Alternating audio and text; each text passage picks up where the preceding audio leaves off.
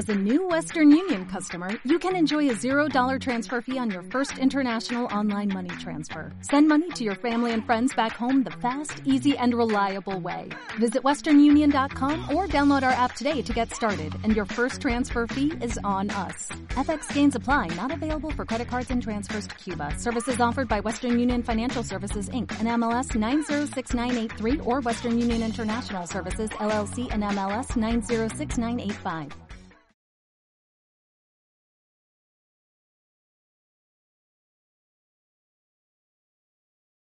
Entramos en una nueva edición de esta fantástica tertulia de calidad de vida y como siempre con invitados de calidad, porque no puede, como no podía ser de, de otra forma. Hoy tenemos a Bernardo Huerga. Hola Bernardo, muchísimas gracias por estar este ratito aquí y que te lo está, te lo estamos quitando de tu, de tus vacaciones y, y de tu retiro. sí, bueno, de mis vacaciones activas aquí en el, en el, en el Espinillo, en, en, Tejeda, aquí en el centro mismo de la isla donde confluyen todos los barrancos. Aquí estoy perdido. A ver si me encuentro. Bueno, hombre, disfrutando de calidad de vida, Bernardo. Calidad de vida, Eh, se llama calidad de vida. Yo creo que sí. También contamos con Javier Pérez Barea. Gracias, Javier, por acompañarnos un ratito más en esta fantástica tertulia. Gracias a ti, Carlos, por hacerme partícipe de nuevo. Claro que sí, nos contaba fuera de, de, micro que estás en Marbella porque en Córdoba parece que el tiempo no, no es sano estar ahí en Córdoba en este nada, momento. ¿Qué nada, nada. Estamos en un momento que o estás en Canarias o estás en Marbella, no quedan más opciones. Así que. Muy bien.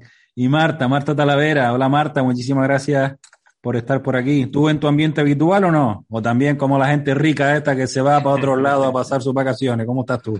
Yo por lo pronto estoy aquí, pero tengo pensado darme el piro pronto. Claro, claro que sí, claro que sí. Hay que aprovechar, hay que disfrutar de la vida y, me, y más aún en esta tertulia de calidad de vida. Bueno, ¿les parece? Les pasé varias, varias noticias que me parecieron interesantes, pues todo relacionado con esto, ¿no? Con la calidad de vida, con un poco los planteamientos presentes y futuros. Había uno que hablaba de las siete claves para el envejecimiento activo, ¿no? Entonces, bueno, en este artículo se hablaba de pues, el deporte, las relaciones sociales, etcétera. Pero claro, la pregunta que yo me hacía es, con este ritmo, con esta sociedad que nos impone determinados, ¿no? Actividades y acciones, eh, podemos hacer este, este envejecimiento activo, porque entre otras cosas, pues lo hacemos normalmente, si queremos hacer deporte, lo hacemos mmm, añadiéndole horas, vamos a decir así, ¿no?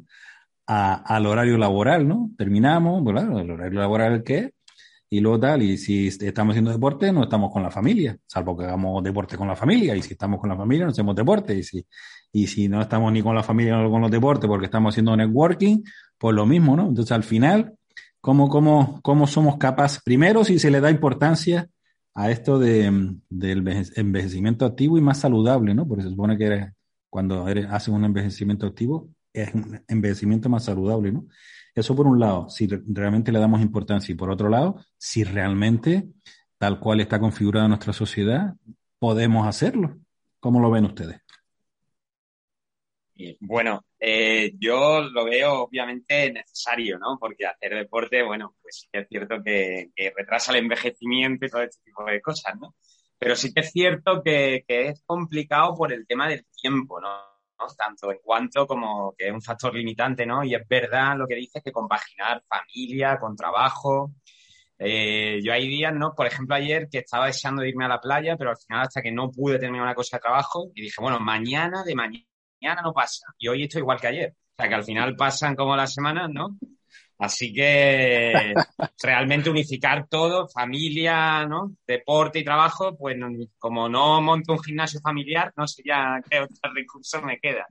Porque la verdad que el trabajo, ¿no? Ahí, pero bueno, ahora parece que con el tema este de, del trabajo remoto y tal, ¿no? Se puede llegar a optimizar mejor el tiempo, ¿no? Para, para, no, no para lo hacer deporte y para no envejecer tan, tan, ¿no? No. Llegar a la jubilación fuerte. Fuerte.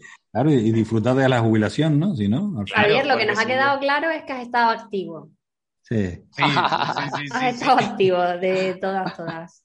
sí, sí, sí, pero es complicado, ¿no? ¿A vosotros nos pasa? Sí, sí, sí. A ver, yo creo que, no solo es posible, sino que es obligatorio, es un deber, es decir, el envejecer de una manera activa. Lo mismo que tenemos un plan de pensiones o que podemos tener un plan de pensiones de cara a la jubilación, tenemos que tener un plan de salud activo propio, creo yo, para, para llegar a esa jubilación lo, más saludable posible, ¿no? El, conectar con uno mismo, el conectar con los demás, el tener un tiempo de ocio, un tiempo para estar con la familia la salud eh, y el ejercicio son fundamentales, ¿no? A mí cuando alguien me dice eh, no tengo tiempo, me gusta darle la vuelta a la frase, es decir, no tienes tiempo porque el tiempo te tiene a ti, ¿vale? darse cuenta de esto es para mí es muy muy importante. No tienes tiempo o el tiempo te tiene a ti, ¿vale? ¿Quién es el dueño de tu tiempo? ¿Tú o quién es el dueño de tu tiempo? Yo ahora mismo que estoy, pues eso, estoy realmente en unas vacaciones activas, pero realmente todavía estoy trabajando. Pues me he propuesto desconectar el, móvil laboral del trabajo que normalmente lo tengo conectado siempre y solo lo conecto durante una hora al día. Y he logrado, he logrado en esa hora responder a todos los mensajes, atender todo, absolutamente el buzón, todo, absolutamente todo, con solo una hora al día. Lo he apagado, mañana vuelvo otra vez. Es decir, que es posible realmente mantener un ritmo de trabajo que te permita compatibilizar eh, tu, tu, vida laboral con, con, el, con, el, ocio, con la familia con, y con el ejercicio, ¿no? Yo, yo así lo, lo creo y así lo quiero hacer en mi vida, además. Hombre, yo creo que está claro que lo que sí eh, deja entrever que al final es una decisión personal de prioridades, ¿no? Yo particularmente con, con esto de que hemos nombrado el ejercicio físico, yo reconozco que cuando tengo ya limitado qué día y en qué hora pues está esa actividad que, que quiero hacer, me resulta más fácil ser fiel, ¿no? Y, y no ponerme esa excusa de, eh, pues espérate cuando termine esto, ¿no? Lo de tu playa. Tú sabes que la playa va a seguir estando ahí, entonces le vas dando cinco minutos, cinco minutos, hasta que ya después en realidad a lo mejor pues ya se te ha metido la nube o se te ha hecho de noche. y dices tú, pues ¿para qué voy, voy a ir ahora, ¿no? Eh, pero que evidentemente es un, es un, tema de prioridades y muy probablemente también tiene mucho que ver con, con otros temas, Carlos, que nos has ido planteando para, para, hoy de momentos de la vida. O sea, probablemente en el momento presente de algunos de nosotros, pues el trabajo tenga una prioridad principal y eso sea lo que siempre tenemos que estar ahí eh, teniendo que resolver y en otros momentos de nuestras vidas o meses del año en el que dices tú, mira, no, Ahora esto, como dice Bernardo, pues estoy un, una semanita fuera de casa y esto es la hora lo que importa. Evidentemente no voy a dejar de ser irresponsable, pero mmm, no toca que, que, que, me haya ido a desconectar y esté igual de desquiciado que estoy en casa. Hemos de decir que son dos semanas, ¿eh? que Bernardo se nos vino arriba y va a estar dos, ahí dos bueno, semanas. Una no, una a... le viene poco. Iban a ser tres, tres ¿eh? Ah, Iban bueno. a ser tres. ¿Y te cortaste final, un poco o qué, Bernardo? Al final, sí, hombre, había que estar con la familia también, más que con uno mismo. Oye, que me ha costado, ¿eh? Que me ha costado los tres días, los tres primeros días han sido bastante, bastante duros. Ahora ya lo llevo mejor. Conectar con uno mismo o acompañarse de uno mismo no siempre gusta, porque te das cuenta de lo, lo, lo, lo, mal que se está contigo a veces o lo mal, lo, mala compañía que te haces a ti mismo. ¿eh? O sea que eso también hay que tenerlo en cuenta. Eso hay que trabajarlo también, Bernardo. Eso hay que trabajarlo. Con lo, con lo, que dices, Marta, de, del tema de cuando te agendas, es un poco lo que iba la pregunta, ¿no? Cuando te agendas como parte de, de tu actividad, entre comillas, parte de tu obligación, el hacer deporte, está relacionado con el tipo de vida que llevamos, ¿no? O sea que o te lo agenda o no hay forma. O dice a la playa lunes y miércoles a las 6 de la tarde y a partir de ahí terminas del trabajo o no, paras el trabajo más que terminas, paras el trabajo porque sabes que la siguiente actividad es la playa, ¿no? Pero es a lo que voy, ¿no? Si esta sociedad, donde primero yo no tengo tan claro eso de, como vivimos tan al día, es un poco vivir cada día, ¿no? Al día, eh, por lo económico, por lo social, por el trabajo, por todo. Y luego resulta que si tenemos que agendar estas actividades que realmente son importantes, pues a lo mejor es que realmente no le estamos dando esa importancia que debe tener, ¿no? Porque la sociedad, lo que nos impera, yo siempre digo cuando la gente dice el dinero y tal, me quiero comprar algo, yo muchas veces le digo, ¿y eso cuántas horas de trabajo son tuyas? Porque al final dice, oye, pues visto así, entonces claro, necesitas tanto eso para que tengas que invertir tantas horas de tu tiempo para conseguir el dinero para comprarte el tema. Entonces, esa es la valoración que yo muchas veces hago, ¿no? Entonces, claro, al final, a mí hay muchas cosas que no me convenza dedicarme para ganar dinero, ¿no? Por otras cosas, por gusto, por la asociación, por lo que sea. Oye, eso encantado, ¿no? Eso nunca se, se, se cuantifica, ¿no? Pero por ganar dinero, por el sentido de ganar dinero, pues chicos, igual a veces uno hay que rebajar su, su consumismo y, y disfrutar del tiempo de otra forma, ¿no? No sé, ¿cómo lo ven?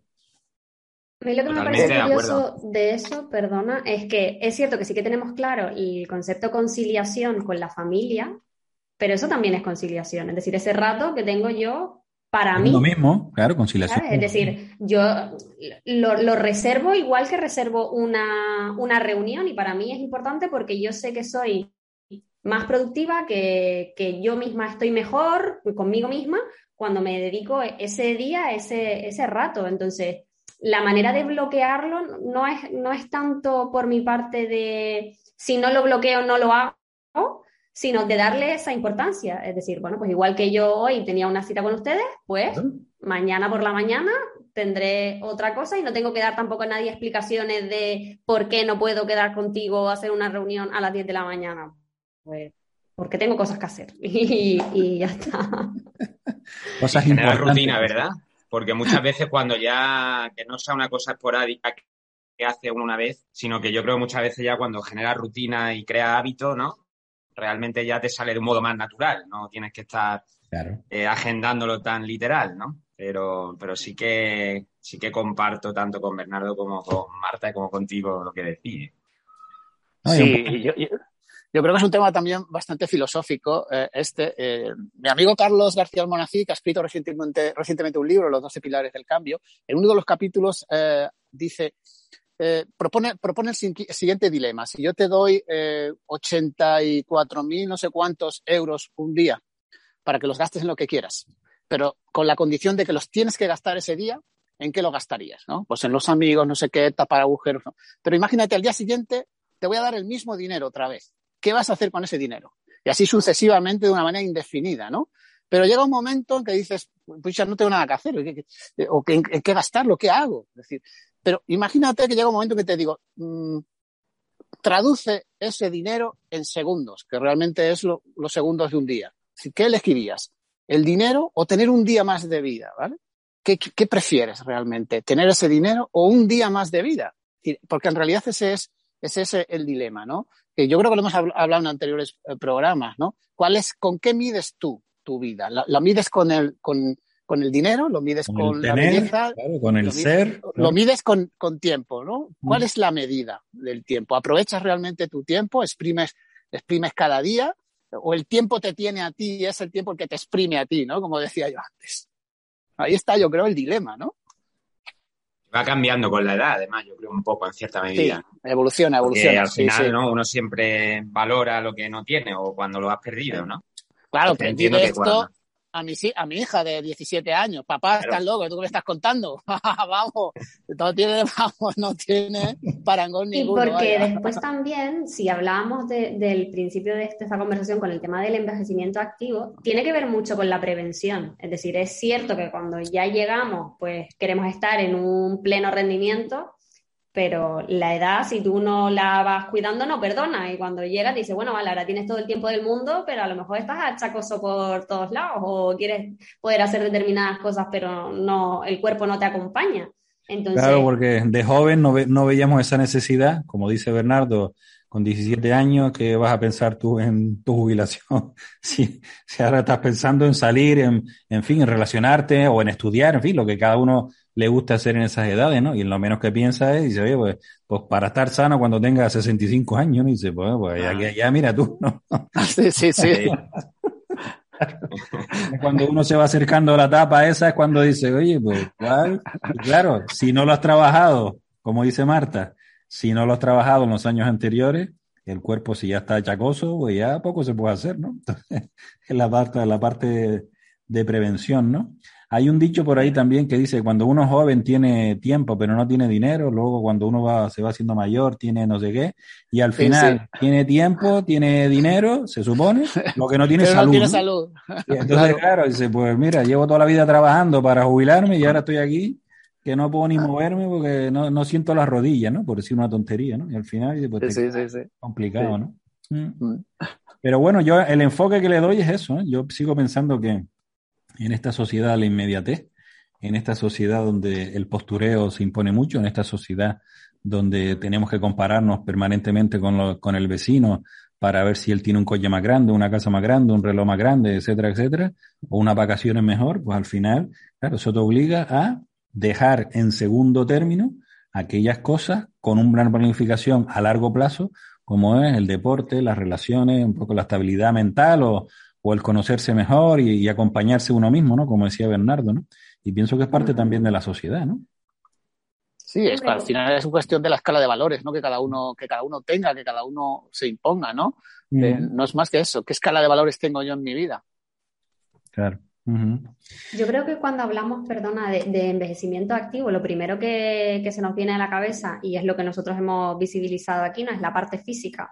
Pero eh, a mí ahí hay una que creo que ahora mismo es la que más se está mejor evidenciando, y es la parte de la de la sociabilización, ¿no? de, la relación con, con, los demás. Es decir, en el fondo, esa parte de aislamiento, también a medida que te, que te, vas haciendo más mayor, donde a veces, pues, bueno, pues el no ir a trabajar, eh, la, en estas circunstancias donde, pues, estar con mucha gente, pues tampoco es lo más idóneo encima en determinadas eh, edades, pues va provocando pues que, que tu, tu, propio eh, físico también se vaya deteriorando, ¿no? Entonces te vas aislando, te, ya no tienes temas de, de conversación, no, no, pasa nada especialmente interesante ni emocionante en tu vida y eso también es una forma de, estar activo, ¿no? De tener, a, eh, a, lo mejor físicamente no puedes ir al gimnasio ni, ni hacer determinadas cosas, pero por ejemplo en casa eh, mi madre, a pesar de que ahora está jubilada, tampoco no es muy mayor, pero sigue haciendo una, unas clases que es un poco precisamente para eso, para mantener la cabeza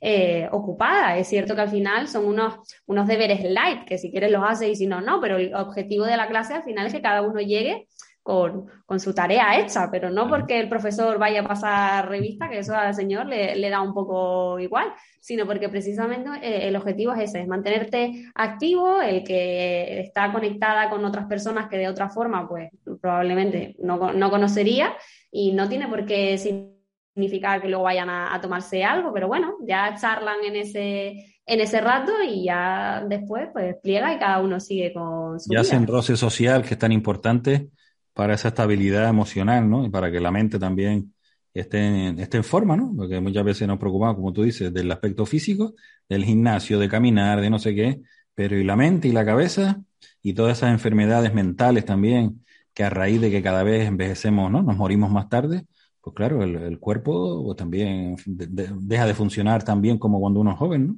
Y eso también hay que tenerlo en cuenta. Uh -huh. Bueno. Eh, les pasé una noticia también antes de hablar del tema del trabajo aquí en España y en Canarias, del tema de la dieta de las noticias, que les pasé una persona que llevaba 10 años pues leyendo lo justo y necesario, ¿no?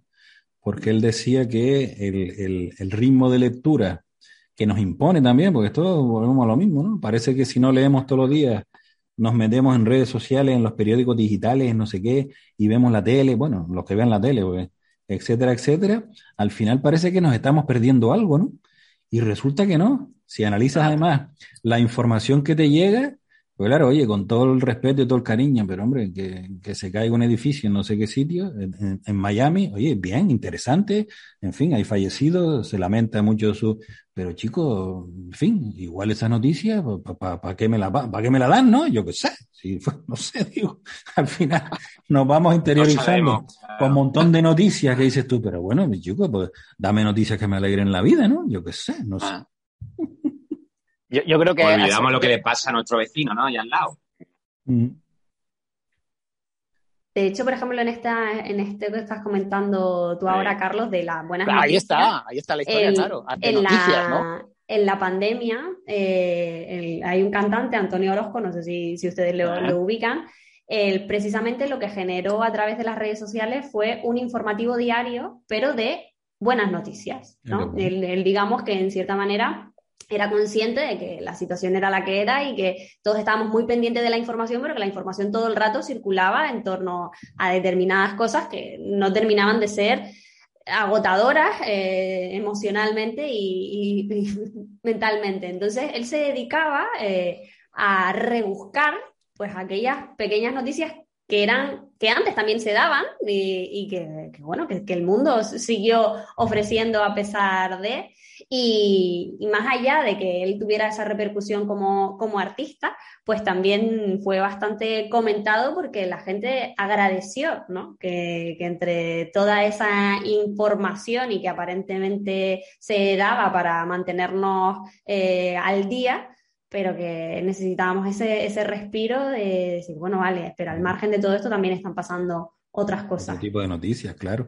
Yo, yo les mandaba a todos los que quisieron, les mandaba una canción todos los días con, con ritmillo ahí durante una época, porque digo, ya, yo, yo lo escucho por las mañanas y me pongo cancioncilla así para tal, y pues igual a lo mejor también les anima el día, ¿no? Porque es que era, sobre todo al principio, era una cosa insufrible, ah. que hay que entenderlo, la situación, pero oiga, es que, es que, es que además sacándole ya vuelta a donde ya le han sacado 14 vueltas, ¿no? Y era volver a sacar una vuelta más, ¿no? Sí, sí, yo, yo reconozco que desde que empezó la pandemia eh, he mantenido a dieta, a dieta de noticias eh, y cada vez más, ¿no? Y desde luego no, no ha pasado nada, es decir, no estoy desinformado, estoy informado, perfectamente informado yo creo que tenemos que filtrar y tenemos que aprender a filtrar en nuestra vida porque aquello que comes, es decir, lo que entra por nuestros sentidos te alimenta, es decir, es como la propia comida que metes por la boca, exactamente igual. ¿Vale? Y aquello que ves, aquello que, pues eso que lees, es en realidad lo que te, lo que te nutre, ¿no? Te nutre en todos los sentidos. Nuestro cerebro es que no, no distingue realidad de ficción. Sí, entonces, es que yo entiendo, yo entiendo, mi madre, por ejemplo, cuando me llama, pues claro, yo, yo noto la ansiedad que tiene con, con ese tipo de noticias negativas, no sé qué, claro, pues, pues, pues porque no tienen filtros, es decir, porque no miden realmente eh, hasta dónde pueden, podemos asumir eh, ese tipo de noticias, ¿no? Y tenemos un límite, tenemos un límite. Hombre, yo creo también que eso puede estar muy ligado, eh, de una forma más o menos indirecta, a lo que habíamos estado hablando antes de, la soledad. O sea, tenemos también que conocer una realidad y es que hay gente que ve la televisión y escucha la radio simplemente por, tener ese, ese barullo de, acompañamiento. Y mm. que mm, para los que puedan tener Netflix o Spotify o otras plataformas, pues vale, pero hay gente que en realidad es lo que, lo que eche la tele, ¿no? Entonces, mm. eh, bueno, aunque lo que esté escuchando no, no, sea positivo, pero es a lo mejor mi única contacto con el exterior. Distracción, eh, ¿no? Un poco de distracción y, y, evasión incluso, ¿no? Pues mientras yo estoy aquí, estoy escuchando las penurias de los demás, pero bueno, yo estoy aquí tranquilito en casa, ¿no? Porque eso pasa mucho, a mí, por ejemplo, como, como periodista me llama mucho la atención con, con programas como, como Sálvame, ¿no? Todos estos, donde aparentemente nadie los ve porque consideran que es una basura, pero tienen una audiencia de 3.000 pares de cojones. Y dices tú, pero a ver, ¿esto, cómo es posible? O sea, decir, nadie lo ve, ¿quiénes son esas personas que figuran en la audiencia del programa, ¿no? nadie lo ve. ¿Quiénes son? Todo el mundo lo sabe. Entonces, eh, pero sí es cierto que aunque sea simplemente por por escuchar ese, eh, o, incluso empatizan, ¿no? Es decir, es que mira lo que le hicieron a esta pobre mujer y mira porque... pues bueno, a lo mejor lo ideal sería pues, dejar de, alimentarlo para que no se acribille más ni a esa pobre mujer ni, ni se saque ese, ese, tema. Pero la complejidad humana es, así y a mí siempre me, me, ha llamado la atención porque dices tú, al final siguen estando a la parrilla porque la audiencia es la que, la que manda. Si nosotros apagáramos el televisor y dejáramos de verlo dos días, te puedo asegurar que al tercero no estaban, porque la publicidad y no, no, no, sostiene ese, ese consumo. Pero hay mucha gente que, al final se queda por, por, por el caldeillo ¿no? que, se va generando y a ver qué pasa. Y como lo seban tanto, pues bueno, la película terminará a lo mejor dentro de, de un mes. Entonces me voy quedando hoy, mañana y pasado. Eso es como las telenovelas sudamericanas que duran 2.000 capítulos y, cada capítulo empieza y termina exactamente igual, ¿no? Pues a mí me parece lo mismo. ¿Tú cómo genera el consumo de noticias, Javier? ¿Cómo lo gestionas? Pues bueno, yo eh, llevo una temporada un poco, como decía Bernardo, a dieta de, noticias, ¿no? Sobre todo en lo que al coronavirus y todo esto respecta ya, ¿no? Porque al mm. final pasa, como tú dices, un poco en las telenovelas las estas sudamericanas que al final las noticias pasan los días y son exactamente iguales y, no aportan. Entonces, bueno, sí que sí que por un poco por etapas, ¿no? Pero llevo como un tiempo un poco he, colgado en el perchero, ¿no? Como se suele decir, el bombardeo este de, noticias, ¿no? De todos modos, de nunca he sido consumidor de televisión.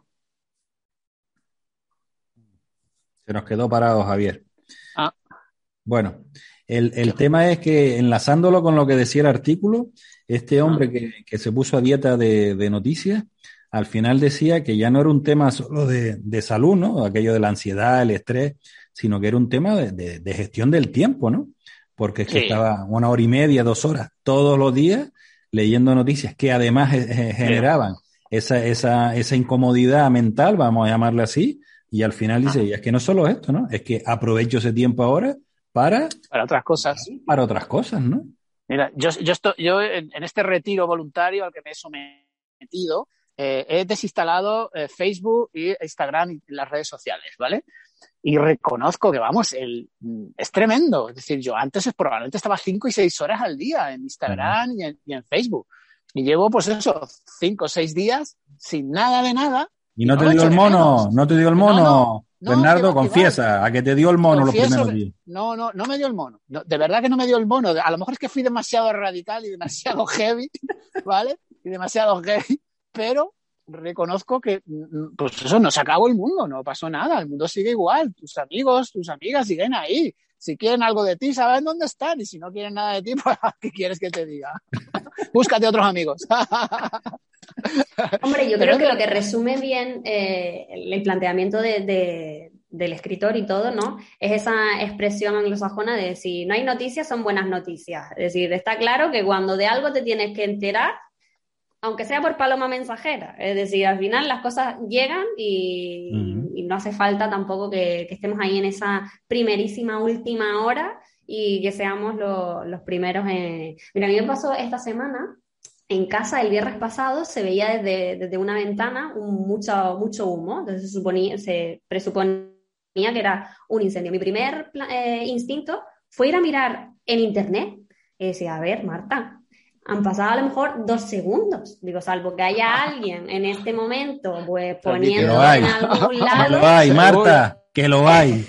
Que lo hay, que está todo el mundo Pero con el teléfono daba... frito por subir a, su, a sus redes sociales Mira. la última imagen, el último no sé qué, no sé cuál.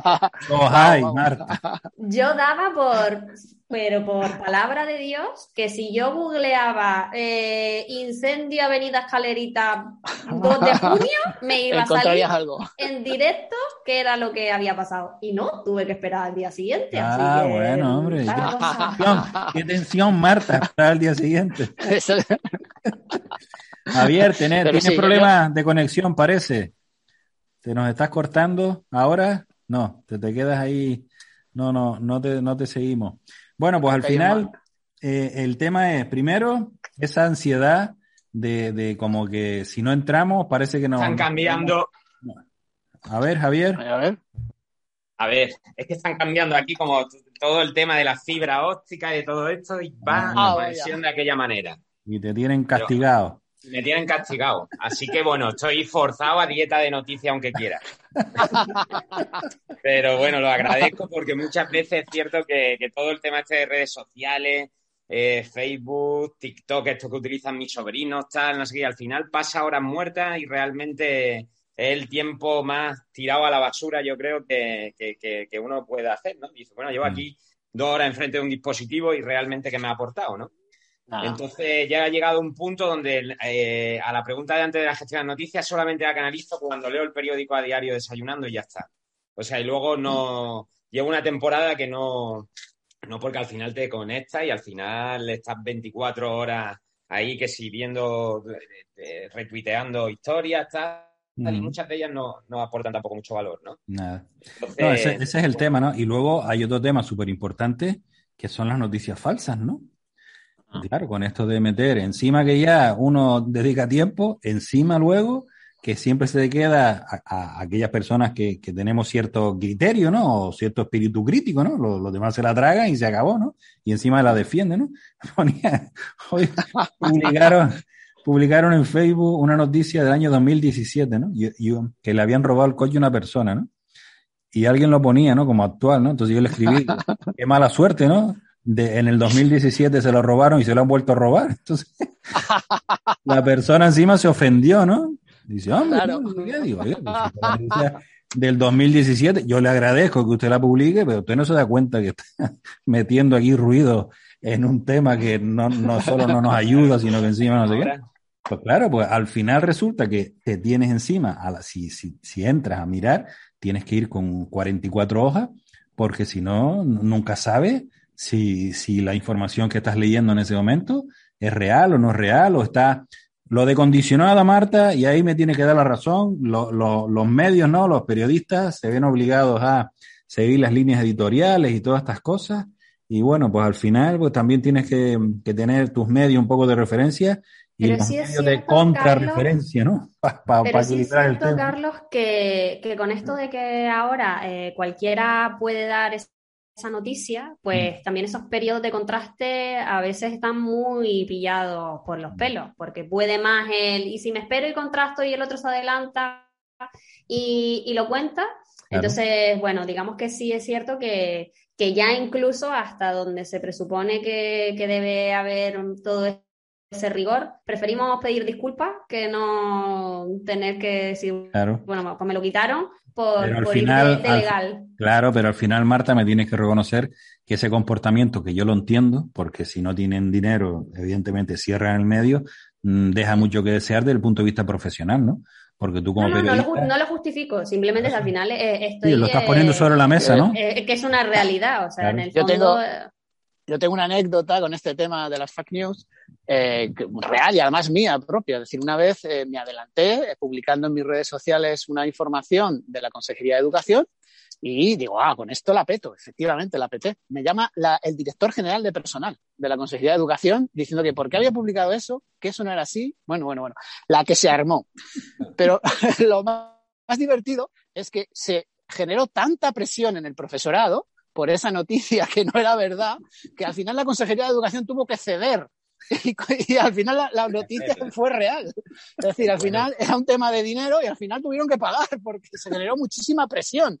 O sea, ahí yo me di cuenta de, del peso que tiene una noticia, aunque sea falsa, Eh, aunque sea falsa. Es decir, Mm. la nueva realidad que estamos viviendo, la nueva realidad eh, eh, mm, general, por, crea realidades. Es decir, de una mentira se crea una realidad. O de algo que es falso, se crea alguna realidad. O se obliga a que se- sea una realidad de alguna manera. Hombre, cuando la ¿cuántos mentira, cuando la mentira, Bernardo, eh, es, es beneficiosa, por así decirlo, para el que lo dice, oye, esto tiene que ser verdad sí o sí, ¿no? Porque esto me Sí, viene sí, bien, sí. ¿no?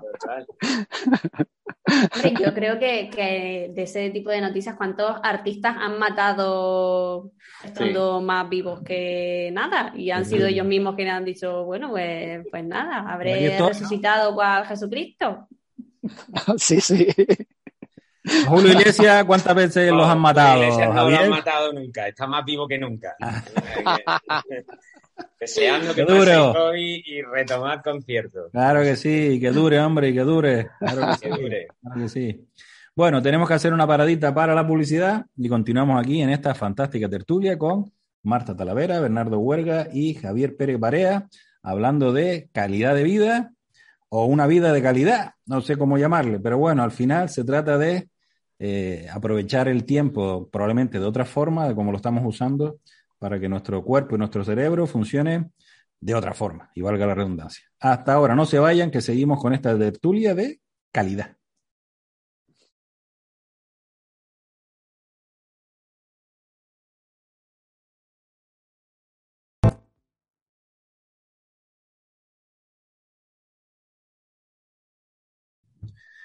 Pues de- después de esta paradita, continuamos, como decíamos, en esta fantástica tertulia de calidad de vida con Marta Talavera, Bernardo Huerga, Javier Pérez Parea, Carlos Jiménez, el que les habla.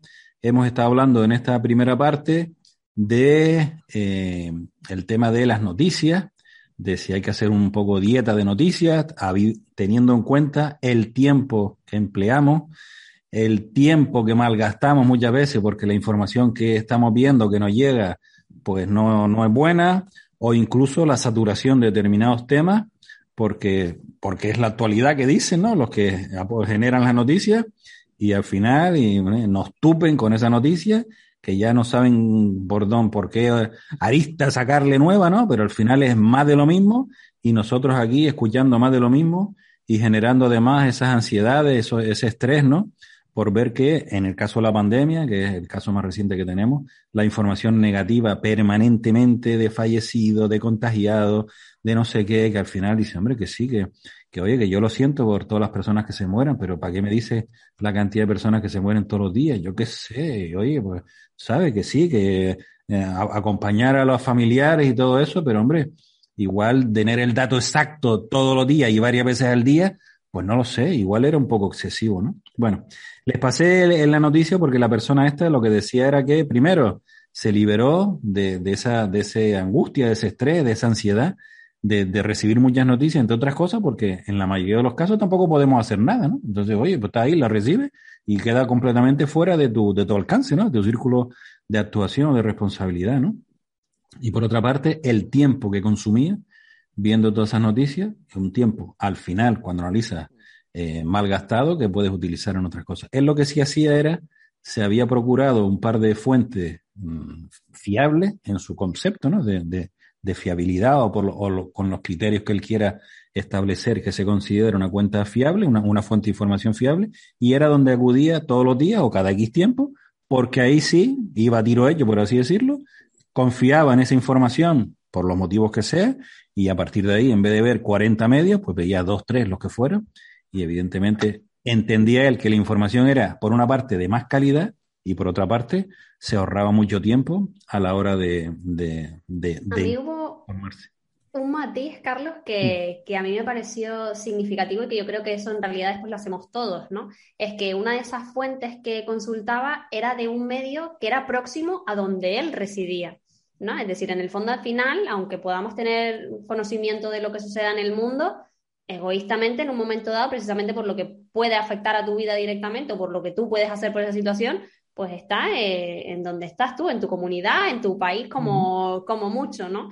Y, yo creo que sobre todo en situaciones de pandemia o aquí en Canarias cuando han pasado incendios, a lo mejor lo que es la tele autonómica en condiciones normales no la vemos, pero cuando llegan eh, circunstancias que, que nos afectan muy directamente, es a la fuente a la que, a la que recurrimos porque sabemos que en cierta manera pues quizás es el dato eh, que más próximo a, nosotros eh, está y que es la que puede afectar a, lo que pueda estar pasando. Entonces, bueno, creo que como, como filtro eh, me pareció curioso porque en realidad también me, me, vi como un poco reflejada, ¿no? Es decir, bueno, pues pues si, pues, podemos secarlo de esa manera. Eh, a lo mejor no, no, es tan cool, pero eh, bueno, mm, sé lo que está pasando en, en nuestra comunidad autónoma y, quizás pues, pues leer mm. algo de la prensa y ya está, no hace falta. Estamos, estamos infotoxicados, ¿vale? No olvidemos que la información es una herramienta de, guerra.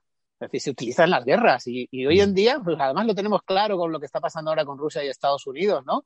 Con si se han metido en, en las redes los piratas informáticos rusos y tal. Es decir, aquí el que más alto grita, el que más se escucha, es el que, el que al final todo el mundo dice, pues ese es el que tiene la razón o que tiene la verdad, ¿no? Y, forma parte de esa infotoxicación que tenemos. Estamos hiperinformados, hiperinformados y, y eso, pues el que más grita, el que más tiene, el que tiene una parabólica más grande o un medio más grande, al final es el que impone su propia información. Mm. Con lo que eso conlleva. Claro con lo que eso conlleva, ¿no? Por la parte de atrás, si yo impongo esta información, muchas veces es por, por, por objetivos económicos o por objetivos sociales o por objetivos, en fin, conseguir otra, otras cosas a través de, de ese medio y ese bombardeo, ¿no? De la, de la comunicación, ¿no? Hablamos también, bueno, Javier, para cerrar el tema, ¿algún temita que querías comentar? Y que como todo y como en la primera parte, ¿no? De la tertulia, que al final, eh, como todo en su justa medida, ¿no? Porque, bueno, también es cierto que tenemos que estar informados porque al final eh, nuestro mundo y en el, donde desarrollamos nuestras vidas, ¿no? O sea, que tampoco somos agentes conectados de todo, pero como todo en su justa medida. y, y, y teniendo espíritu crítico, ¿no? Como decía también Bernardo, ¿no? O sea que, porque si no realmente se genera ahí un caos, una confusión, una pérdida de tiempo, o sea que en todo, en todo, casando precisamente con lo primero que decíamos, que en esa parte de, gestionar bien el tiempo eh, va el no desperdiciarlo. Y muchas veces sí que es cierto que me da la sensación que en, temas sobre todo de redes sociales y tal se malgasta muchísimo tiempo, ¿no? No productivo. Mm. Pero, pero bueno, sí que, sí que realmente obviamente tenemos que estar eh, conectados y, utilizando los medios de comunicación y escuchando este espacio de, esto, es información de calidad, Javier. es información de calidad, de primera mano y de calidad. También de los medios, pero en su justa medida. claro que sí. Bueno, avanzamos si les parece. Les pasé también otra noticia que hablaba de España, el cuarto mejor país para vivir, pero no para prosperar, sobre todo por el tema de salario, salario y las carreras profesionales, ¿no? Entonces, bueno, al final el, el, tópico eso de España, la paella, el torero, la playa y tal, pues bueno, pues para vivir está bien, pero ahora ya si quieres desarrollarte profesionalmente y si quieres tener un sueldo, eso como siempre es relativo, ¿no? Eh, un sueldo alto o bajo, cada uno evidentemente tiene su, su, su, su nivel, ¿no? Su raya, ¿no? Y dice, oye, pues mira, de aquí para arriba es un buen sueldo, de aquí para abajo no es un buen sueldo y cada uno tenemos esa, esa, subjetivamente, ¿no? ¿Cuál es el nivel, ¿no? Pero bueno, ¿cómo, cómo lo ven ustedes? Porque al final, España bien, es un país de la, de la OCDE famoso esta, estamos entre, no sé si seguimos estando entre los 10 primeros, porque con todo lo que estaba pasando, pues ya no lo sé, del mundo, pero yo no tengo la sensación de estar en un país como mm, súper moderno o un país súper, no lo sé, no sé, mm. ¿cómo lo ven ustedes? Bueno, somos modernos, depende, ¿no? En infraestructura, en carretera, en, o sea, realmente no, en aves sí. somos, en, kilómetros de aves sí, Javier, eso somos los primeros. De aves, desarrollados, pero sí que es cierto que, y entiendo que la calidad de vida aquí realmente tiene que ser un atractivo y un valor añadido para todo el, el, turista internacional y demás, ¿no? Aquí, sobre todo, bueno, entiendo igual en Canarias, pero en Marbella esto se ve cómo viene todo el mundo, ¿no? Turistas, tal. Pero sí que comparto que. Pero de vacaciones, Javier. Pero de vacaciones. estoy hablando de vivir, vivir. Claro, y eso es lo que, y a eso es lo que voy, que sí que comparto, y ahí sí que comparto, eh, que realmente, y sobre todo, y hablo por el caso de Andalucía y tal, la renta per cápita sí que realmente, los salarios son realmente bajos. O sea que, entonces esto no es ya cuestión de que uno quiera tener más o menos, sino que es cierto que para vivir hace falta un mínimo para vivir, me refiero para, para poder tener una mini vivienda y comer. O sea, no, no hablamos de tener una mansión ni un avión. Y mm. bueno, y aquí sí que es cierto que, que, entre las tasas tan elevadas de desempleo y de paro y, mm, y, los salarios tan bajos, que ya bajaron cuando la crisis del 2008 y ahora continúan eh, la tendencia hacia la baja, pues sí que es cierto que eso a mí me produce cierta pena, por así decirlo, ¿no? Sobre todo, y hablo de la comunidad de Andalucía, en tanto en cuanto que la vez con mucha riqueza turística, con mucho que ofrecer al turista internacional y demás, pero luego es verdad que los salarios mm, no son especialmente bollantes, ¿no? Como casaba también la noticia de, Canarias, ¿no? De sitios tan atractivos y tal. Yo creo que por eso también la, pero también por otro lado, que el, ciudadano autóctono de estas comunidades tan bellas, que tenga al final que emigrar fuera y se tengan que ir y demás, pues tampoco, ¿no? Y yo creo que ahí la apuesta sería un poco por el emprendimiento también local, ¿no? Y, bueno, y, crecer aquí, hacer crecer nuestras ciudades y nuestras comunidades, ¿no? Mm. Porque sí que es cierto que en materia de, en materia de crecimiento económico tal, o, bueno, en materia salarial, también es verdad que está como un poco eh, polarizado, ¿no? O hay salarios muy, muy altos o no hay nada gente, y ahí sí que sí que mi generación lo, lo tiene un poco, lo, hemos tenido un poco más complicado. Y hablo de mi generación, los de treinta y tantos, ¿no? Veintipico, los de veintipico son los tuyos, Los de veintipico, los de veintipico, ¿no? Pero es cierto que, no, y eso ya lo van teniendo más complicado todavía, o sea que, que no sé, o sea, pero... Sí, algo parecido, ¿no? Pasa en Andalucía, pasa como en Canarias, yo creo. O sea que... Canarias peor que Andalucía, ¿eh? sí, bastante, yo creo bastante peor. ese tipo de ese tipo de estudios y de encuestas yo creo que se hace también teniendo en cuenta, por ejemplo, las horas de sol, eh, los servicios, sobre todo la gratuidad de los servicios, como es el tema de la educación y la sanidad en, España, que por cierto, pues no olvidemos, hay un turismo, hay un turismo sanitario en, España, es decir, hay un turismo sanitario. Aquí en Canarias, bueno, y de, hecho las inmobiliarias tienen servicios internacionales para eh, extranjeros que quieren comprar aquí su vivienda para venir a jubilarse aquí a Canarias. Es decir, porque eh, vivir aquí en Canarias es mucho más barato y comprar una. tenemos problemas ahora con Bernardo. Yo sí, sí, coincido con, Bernardo. En Canarias es mucho. Se nos fue Bernardo. No sé. Ah, se cortó. ahora, Ah, no, eh, me estaba entrando una llamada, no sé por qué no dicen me están dando una llamada. No, no saben que estoy de vacaciones aquí, que estoy desconectado, me siguen llamando. bueno, que, al final eh, también la calidad de, vida depende mucho de ese tipo de aspectos, ¿no? De, como es, son, pues eso, las horas de sol que tenemos aquí en Canarias, el clima, la mejor playa urbana del mundo, como las canteras en la isla de Gran Canaria, ese tipo de cosas también se miden. La gastronomía, claro, la gastronomía. Sí, pero luego la cesta de la compra en la ciudad de las Palmas de Gran Canaria es la más cara, de España, de toda España. Que se dice Yo creo que eso es lo que ocurre con lo que estaba planteando Bernardo incluso cuando a alguien tú le hablas del éxito, en el fondo al final son conceptos un, poco ambiguos. Está claro que todo esto que plantea eh, Bernardo es cierto y es un poco el enfoque que, daba ese artículo, ¿no? Pues relacionado con, con, el clima, la seguridad. Vale, esos son después valores que tú a lo mejor ya en una edad de jubilación pues pues tienes como importantes y es donde dices, bueno, pues yo mis últimos días pues quiero pasar, eh, los quiero pasar ahí pero que evidentemente el dinero luego influye mucho en, cómo puedes ejecutar todo, todo esto y, también es calidad de vida. Entonces, evidentemente, a lo mejor probablemente cuando eres más joven, pues eh, es lo que más tienes en la mente por precisamente pues, por lo que hablábamos al principio, que decimos, ya me jubilaré, ya tendré tiempo para, para ese momento, pero que todo suma, es decir, porque si, al fin, si en el fondo ni siquiera cuando tenías esa posibilidad de, generar ese, ese, dinero, aunque no sea por el postín ni por, por el postureo, sino simplemente por esa construirme un, una jubilación más acomodada para luego irme a otro sitio, ¿no, Bernardo? Y hacerme irme a esa casa en, Canarias. Eh, ¿Estás invitada? Si, no he podido generar eh, esos ahorros o ese plan ah. de, de jubilación mientras fui joven, eso también es, calidad de vida y en este caso no se, está, no se está contemplando, aparte de que en cierta manera a mí me sigue resultando un poco curioso que se ponga como meritorio de, calidad de vida cosas que son externas a nosotros. Es decir, que en Canarias haga buen tiempo no es ningún mérito nuestro. O sea, eso tiene que ver porque... Habla, de, de, Canarias como sitio físico, no de los canarios y las canarias.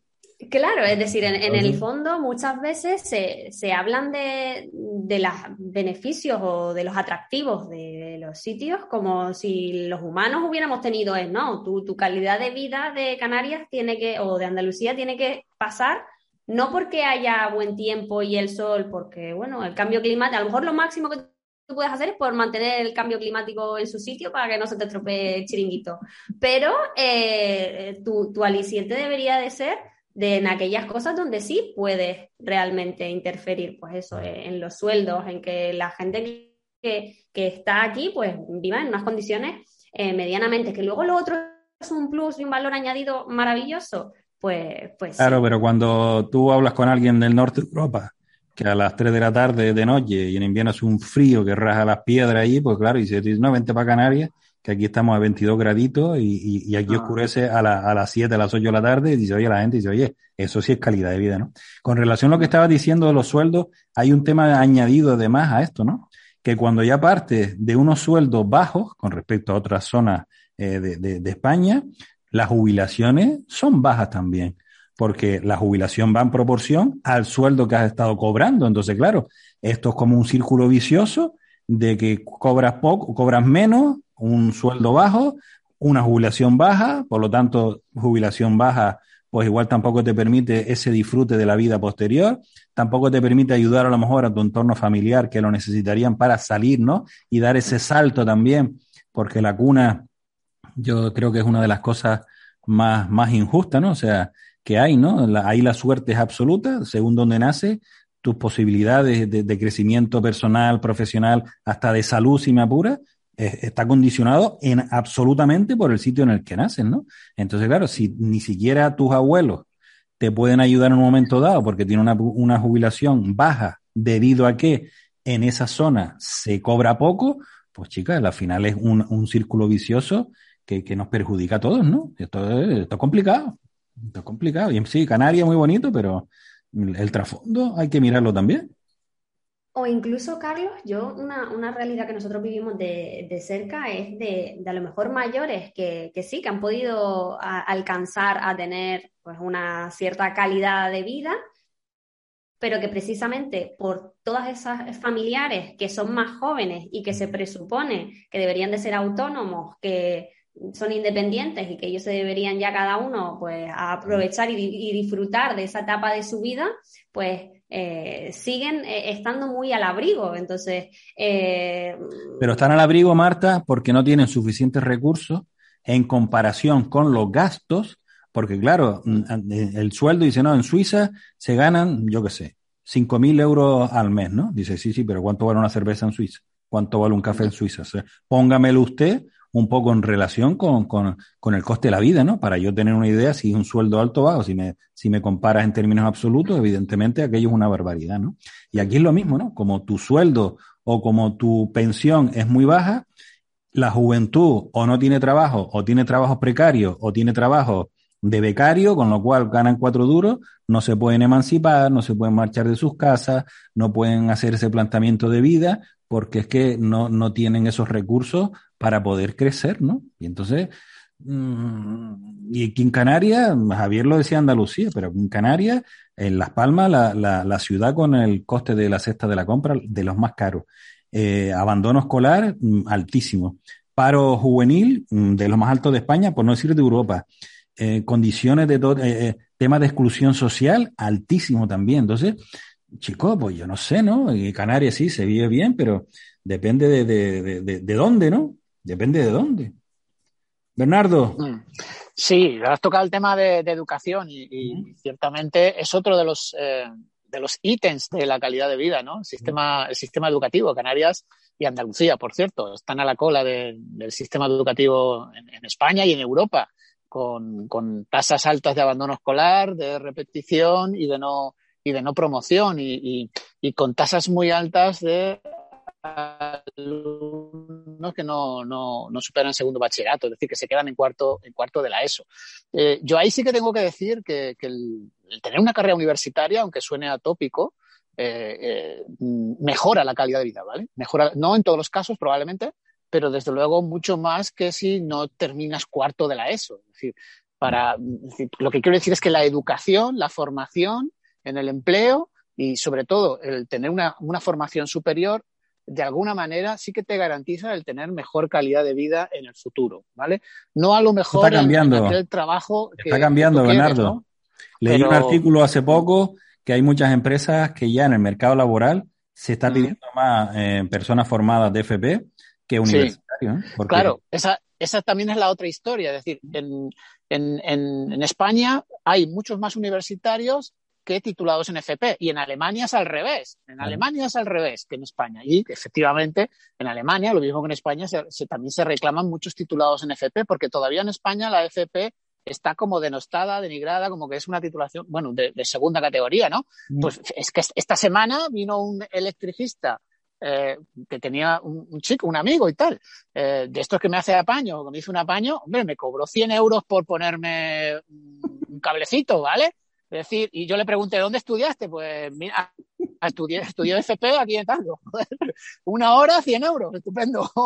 Sí, sí, ¿no? Y, los, y los, fontaneros, y los sí, carpinteros, y un buen albañil, vete a buscarlo, ¿no? Y que cumpla y que termine, haga una buena claro. terminación, ¿no? O sea, que estamos hablando ya de palabras mayores, ¿no? O sea, buen profesional que cumpla y con un precio razonable, eso no existe en ese tipo de profesiones, ¿eh? No existe, ¿no? O sea, que así de claro. Bueno, tenemos que ir terminando, compañeros. Como siempre, esta será la, la, última tertulia de calidad de vida de esta temporada. Ya para la temporada que viene abordaremos otros formatos probablemente. Pero bueno, para ir cerrando esta, esta edición de esta tertulia de calidad de vida, ¿qué mensaje trasladamos a nuestra sociedad, a nuestra juventud, a todas esas personas que nos están escuchando? Canarias, sí, vénganse para acá o no se vengan para acá. Le decimos dejen las noticias o no dejen las noticias prepárense para la jubilación, aunque el tema sea lejano, pero vayan, vayan cogiendo camino. ¿Qué les decimos a, a todos los que nos escuchan? Eh, yo, yo, creo que al final es una cuestión de actitud, de cómo afrontas eh, la vida, ¿no? Yo aquí, que ya te digo que estoy en Tejeda, Hay una, hay ya está, ya vale, Bernardo. Ya está bien de poner los dientes largos, Bernardo, ya está bien. No, joder, solo quería comentar, pues una gente normal, jubilada, que se hacen sus quesos y me ofrecen café por las mañanas y yo te juro que es una gente feliz. Yo los veo felices. Yo los veo felices. Están aquí, nada, aislados del mundo. Digo, estupendo. O sea que al final es la propia actitud con la que uno afronta la vida, cómo la, vida te devuelve pues lo que, lo que al final eh, tú le propones de alguna manera, ¿no? Y a lo que le das importancia, ¿no, Bernardo? Al final. Claro. a la que tú le das importancia. Tu escala de valores, ¿no? Tu escala de valores, no es más, tiene unas cabras ahí, las ordeñan y estupendo. Claro que sí. Marta, ¿Qué reflexión? Yo me quedo con tener los pies en la tierra, ¿no? Tener un poco de, espíritu crítico, es decir, bueno, pues estar informado pero no desconectado, que en cierta manera no hay, no hay ni un sitio mejor ni otro peor para vivir, que evidentemente todo tiene su, su letra pequeña, pero que intentemos entre todos, pues tampoco, que a veces es lo que yo he hecho en falta, ¿no? Que, que nos se nos llena la boca diciendo las cosas que salen bien, pero camuflamos lo que no, cuando a lo mejor lo que deberíamos de ponerle más hincapié es a, sacar adelante eh, aquello que hace que Canarias pues quizás no sea del todo eh, ese paraíso que, nosotros estamos buscando desde las oportunidades profesionales y, de calidad de vida en lo, económico. Genial. Javier, ¿qué mensaje trasladamos a la sociedad? Sí, pues yo trasladaría eh, la importancia de, vivir más en el presente, ¿no? De que estamos aquí hablando mucho de la jubilación, de un futuro, de un tal, pero bastante con preocuparnos, ¿no? De tener un presente. Que, pues, en este sentido, que seamos conscientes, ¿no? Yo creo un poco de, de cómo manejamos nuestro tiempo, ¿no? Que, como decía la, el dicho este popular, ¿no? O, cita, que decía que ver el reloj ¿no? no es lo mismo que ver la salida del sol, ¿no? Entonces, bueno, en tanto en cuanto que seamos conscientes de nuestra gestión del tiempo y que al final lo que tenemos realmente a día de hoy es nuestro presente, ¿no? Genial. Muy bien, pues hasta aquí la tertulia de hoy de calidad de vida con Marta Talavera, Bernardo Huerga, Javier Pérez Carlos Jiménez que le habla. Un placer que nos hayan acompañado. Muchísimas gracias, compi. Que disfruten de un gran verano con la calidad de vida que ustedes se merecen, porque se lo han currado. y nos vemos en la siguiente. Un fuerte abrazo. Saludos. Bien, adiós. un fuerte abrazo a todos. Marta, Javier.